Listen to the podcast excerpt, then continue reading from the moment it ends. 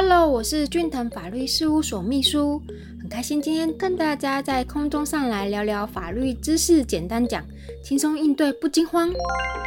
这次呢，跟大家聊聊的主题是陪真的部分哦，就是所谓的刑事案件。那首先第一点，涉及警询笔录的相关法律有哪些呢？那以下我们就罗列几个法律跟大家一起来分享哦。刑事诉讼法第七十一条之一，司法检察官或司法警察应调查犯罪嫌疑人犯罪情形及收证证据之必要哦。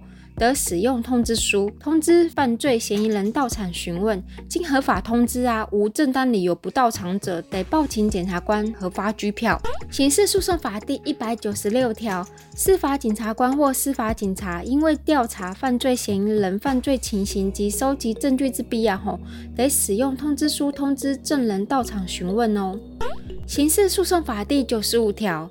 询问被告呢，应先告知以下的四列事项哦。第一点，犯罪嫌疑人所犯所有的罪名，罪名经告知后认为应变更者，应再告知。二，得保持缄默，无需违背自己之意思而为陈述。三，得选任辩护人，如为低收入户、中低收入户、原住民或其他依法令得请求法律辅助者，得请求之哦。第四点，得请求调查有利之证据。辩护人之被告啊，表示已选任辩护人时啊，应即停止讯问，但被告同意续行讯问者，不在此限哦。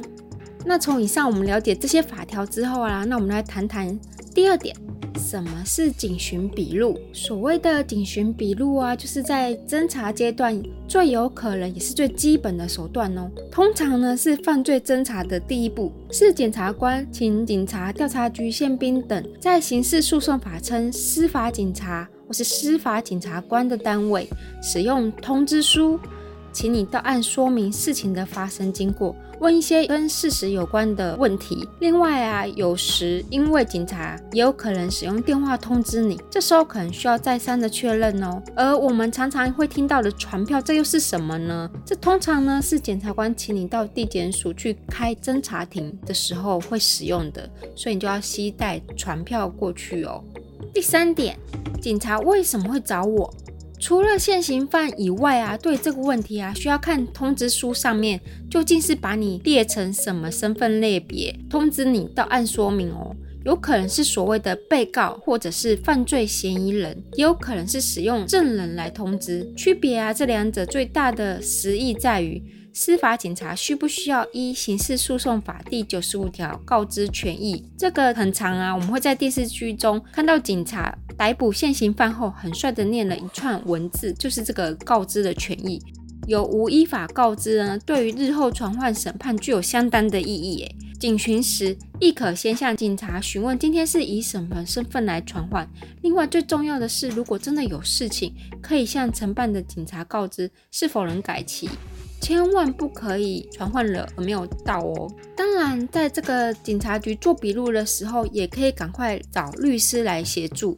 这个时候是做笔录最重要的阶段。四，警察会怎么问问题呢？这个部分呢，我们集中在警察、被告或犯罪嫌疑人的身份进行询问。基本上啊，警察进行这个权利告知后，就采一问一答的方式进行询问。如果你不常进出警察局啊，可能对这个环境会感到陌生，又急于辩解，这时候会出现反效果。答非所问会造成侦查人员开始怀疑你的陈述，甚至不小心说出对自己不利的供词。对于警察的问题呀，一定要听清楚再来回答。注意，警察中的问题中是单一的一个问题，还是？问题中又带着话中有话呢。另外，能完整回答就尽量完整的回答，不知道就说不知道，千万不要自作聪明、自作主张，想了一个自己完美的故事，被戳破的话是相当不利的哦。五、警询笔录的重要性。从我们刚刚一到四点跟大家讲述的这个警询笔录啊，警察发通知书啊，或者是打电话请你去做个笔录。如果是以犯罪嫌疑人的身份，警询笔录通常是犯罪侦查的第一步。笔录的内容就会影响到侦查的下一步要如何动作，往哪个方向进行侦查。以及日后如果会被起诉，笔录也有可能再成为犯罪的证据之一。在审判时，笔录的内容也有可能成为法官量刑的参考。再在影响整个诉讼的过程，所以如果你回答错啦，日后要更改的可能性可以说是前后矛盾，会令人起疑的哦。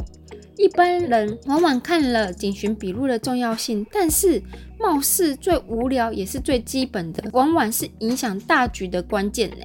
在这边，如果说你在回答的时候有律师在旁边的话，那可以请律师再解释给你说，刚刚远景问的问题是什么？那你可以怎么去回答？要不要回答？要不要配合？所以说有个专业的人士在旁边，适时适度的辅助你，那你可以将事实的完整经过交代清楚哦。避免有后续的司法上，或者是避免日后开庭啊，或者是说在证据上提供警询笔录，就变成最重要的工具。如果警询笔录没有做好，当然就会影响到后续的官司问题。相信借由以上的说明啊，大家应该会有初步的了解警询笔录的重要性哦。非常感谢您的收听。以上出处为俊腾法律事务所江小俊律师版权所有。服务专线零三四六一零一七一，手机零九七八六二八二三一。下周二早上十点，咱们空中再见喽，拜拜。